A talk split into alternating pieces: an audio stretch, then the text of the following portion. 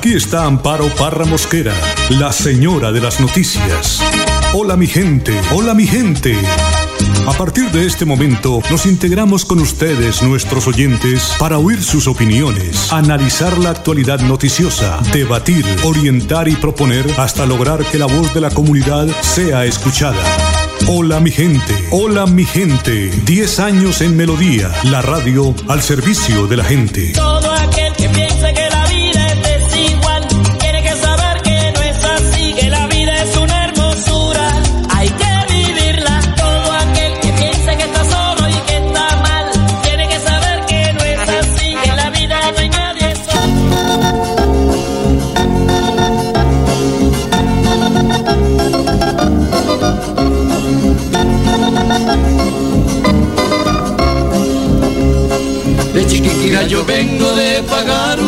De Chiquiquira yo vengo de pagar una promesa. Y ahora que vengo santo, dame un besito, Teresa. Y ahora que vengo santo, dame un besito, Teresa. Hola Dolores, que hay de Teresa? Toma la llave, abre la puerta, prende la vela, sirva la chicha, tienda la cama. Que hay de cuchipe, que hay de cuchipe, que hay de dolores. Con vos, con vos,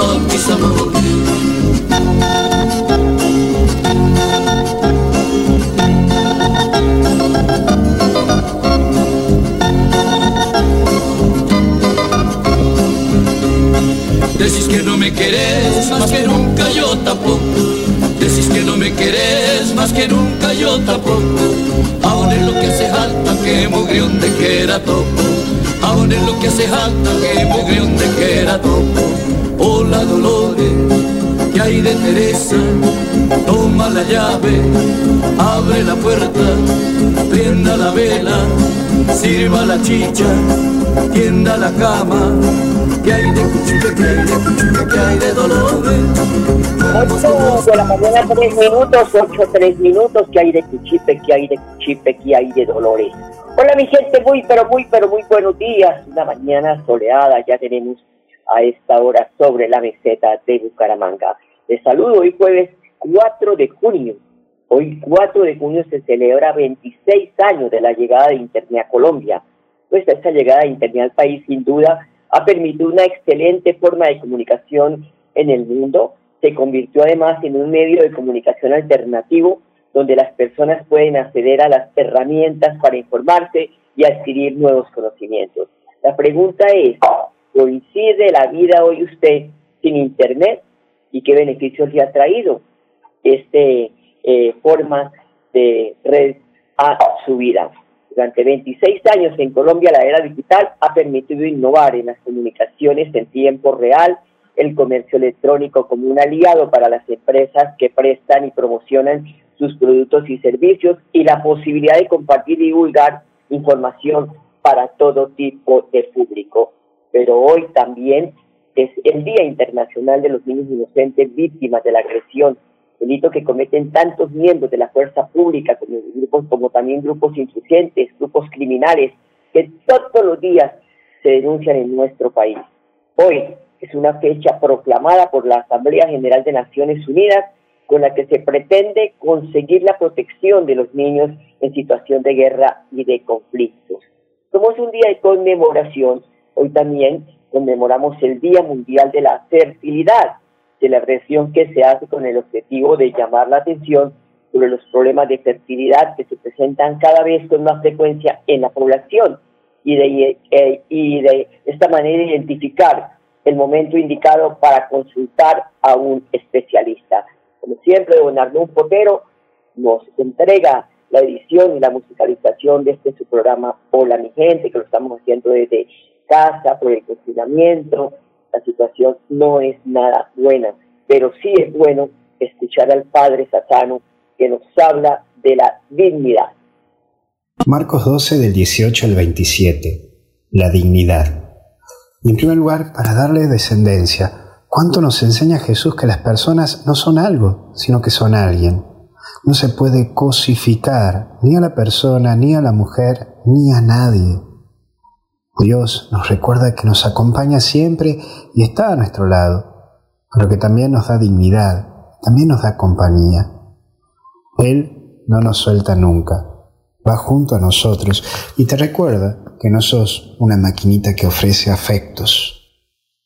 Pero hay un segundo eje, la muerte, y es lo que todos tenemos miedo, pero la cual Jesús nos recuerda que no es un fin, sino que es un paso.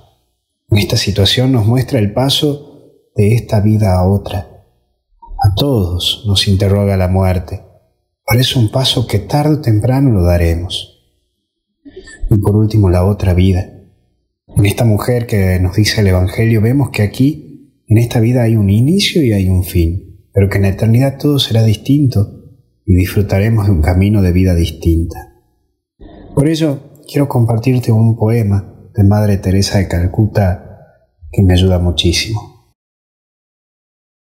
Las cosas más bellas de todos es el amor y es un escrito que es para compartir.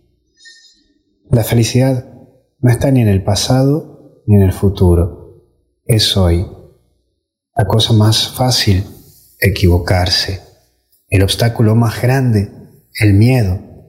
El error mayor, abandonarse la raíz de todos los males, el egoísmo, la distracción más bella, el trabajo, la peor derrota, el desaliento, los mejores profesores, los niños. La primera necesidad, comunicarse, lo que nos hace más feliz, ser útiles a los demás. El misterio más grande es la muerte, el peor defecto, el mal humor las personas más peligrosas, la mentirosa. La mayor satisfacción, el deber cumplido. El sentimiento más ruin, el rencor. El mejor remedio, el optimismo. El regalo más bello, el perdón. El resguardo más eficaz, la sonrisa. Lo imprescindible, el hogar.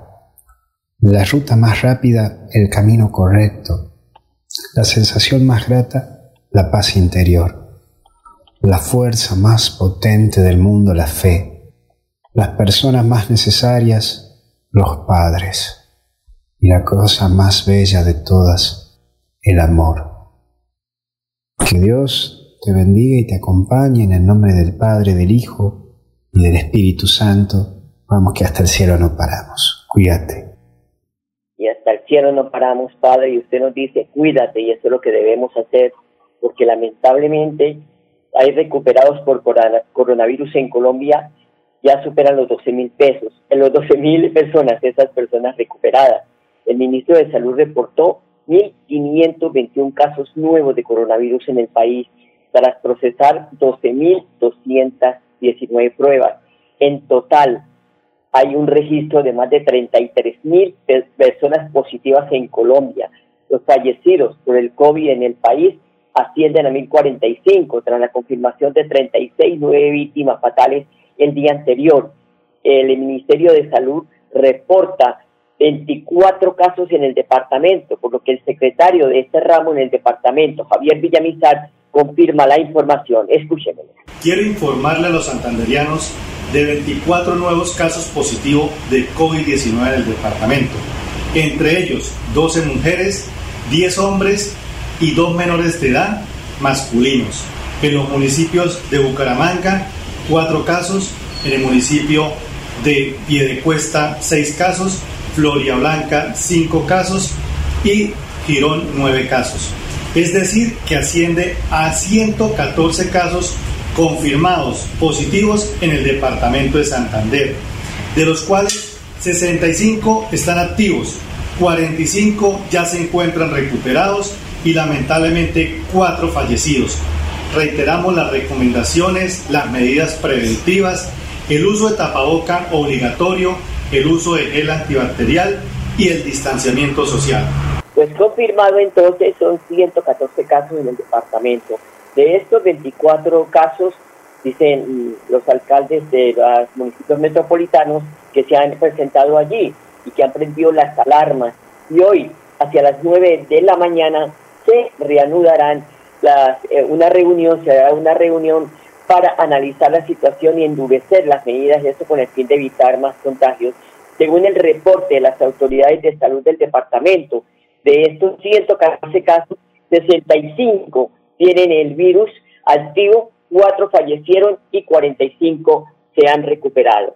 Y, ah, y recordarles también que en esta segunda fase de contención del virus, sus ciudadanos son los responsables también del cuidado del mío.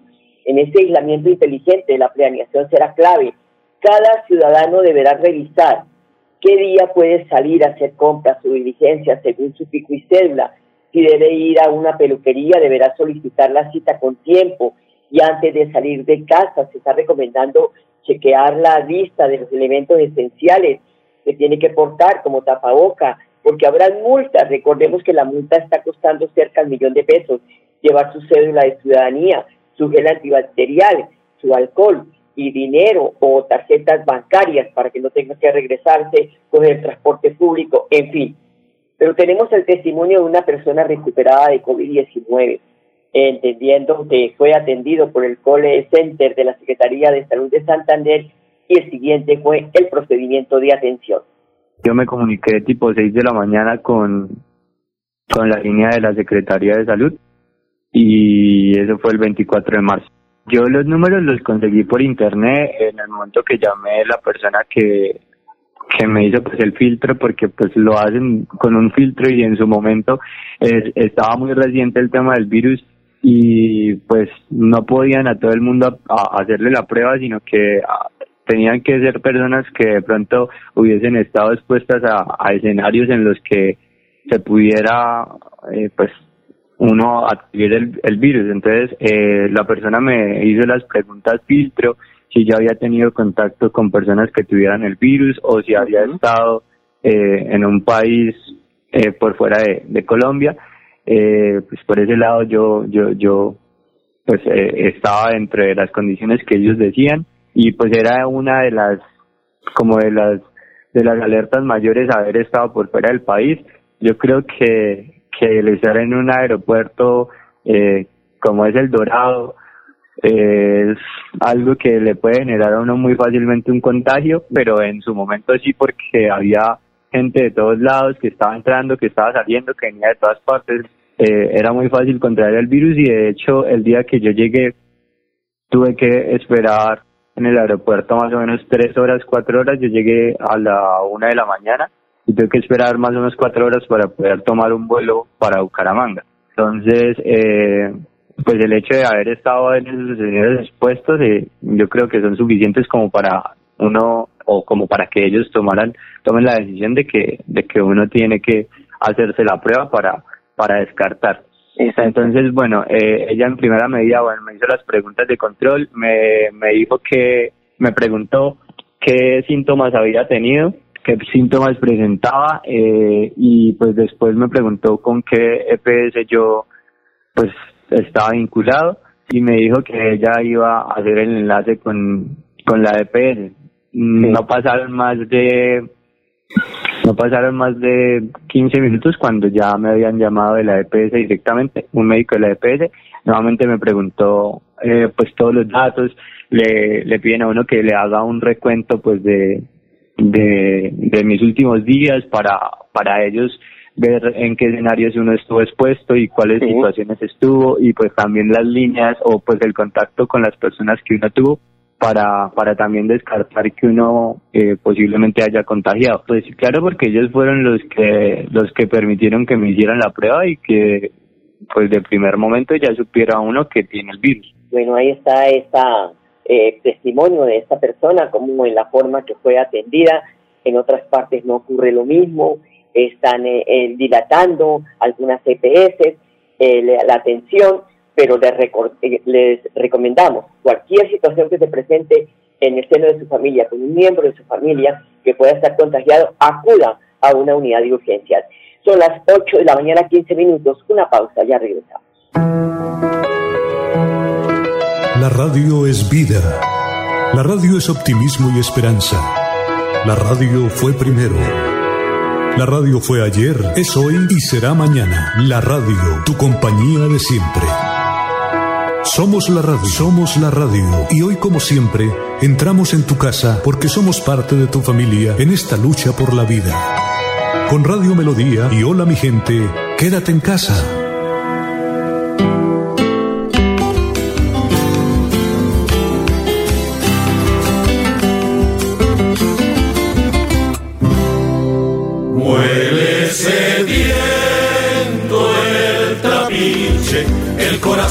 La caña, cómo se masca la vida.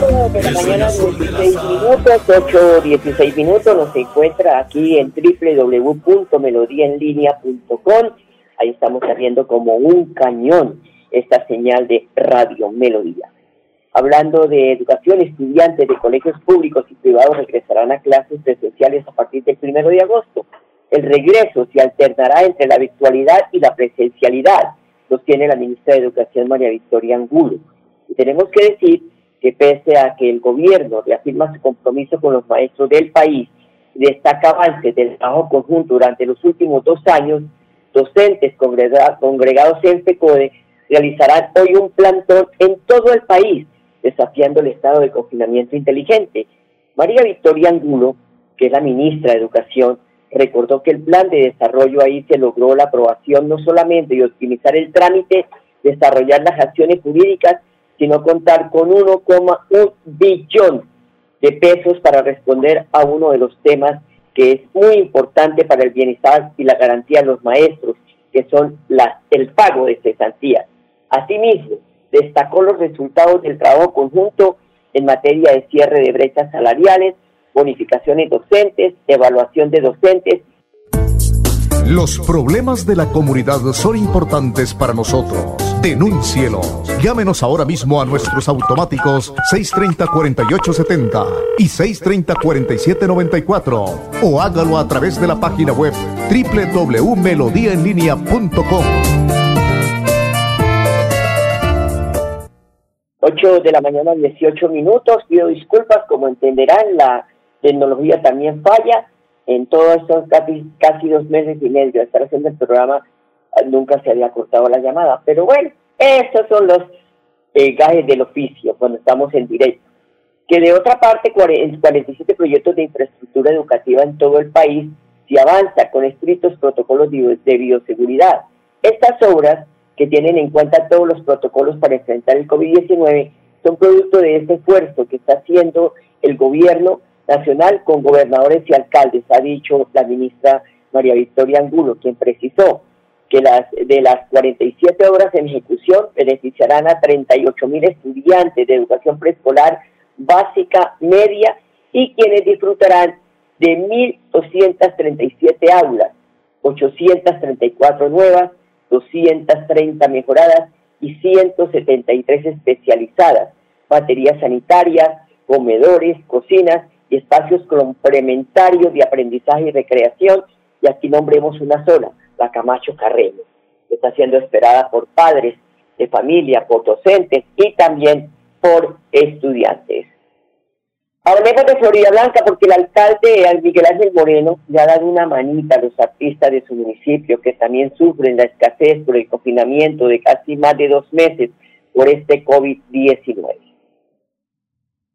de la Casa de la Cultura Piedra del Sol en Florida Blanca hemos logrado un ingreso para nuestros artistas, cerca de 500 artistas que se verán beneficiados con unos pagos periódicos de 160 mil pesos durante tres meses en esta crisis que estamos viviendo donde nuestros artistas también se han visto muy damnificados. Es algo muy importante y es una noticia que compartimos desde la Alcaldía, la Casa de la Cultura, desde la Secretaría Departamental de Turismo y Cultura y también desde el Ministerio de Cultura Nacional. Muy importante para nuestros artistas y seguimos en ese propósito de seguir gestionando recursos para las familias más vulnerables, para quienes por diferentes situaciones en estos días no han podido recibir un ingreso y puedan así sostener sus días. Son las 8 de la mañana, 12 minutos.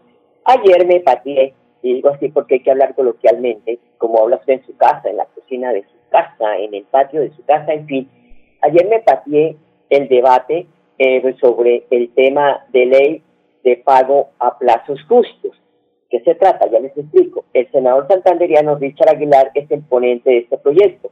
Él hizo una exposición defendiendo la iniciativa en el entendido que el mecanismo de pago en plazos justos se aplique a todas las relaciones sin importar el tamaño de las empresas. ¿Por qué? Porque las empresas grandes están tragando a las pequeñas. En este sentido, en los estudios de la OCDE se cuestiona el desmejoramiento de los pagos que pasaron de 48 días de plazo en el 2007 a 110 días.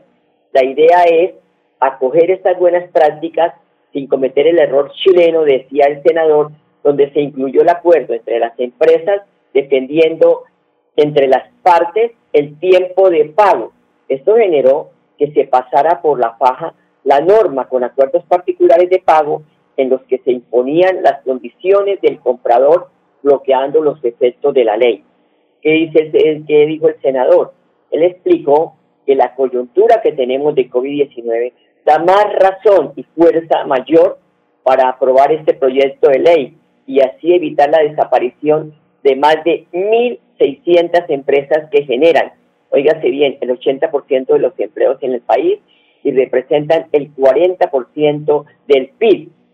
Dijo, no queremos más grandes empresas dominando el mercado y decidiendo cuándo se le paga a las MIPIMIS. En 2007 se pagaba con 48 días de plazo. En 2017 aumentó el tiempo a 94 días. Ahora, en el 2020, se paga hasta 120 días, lo que considero de insólito.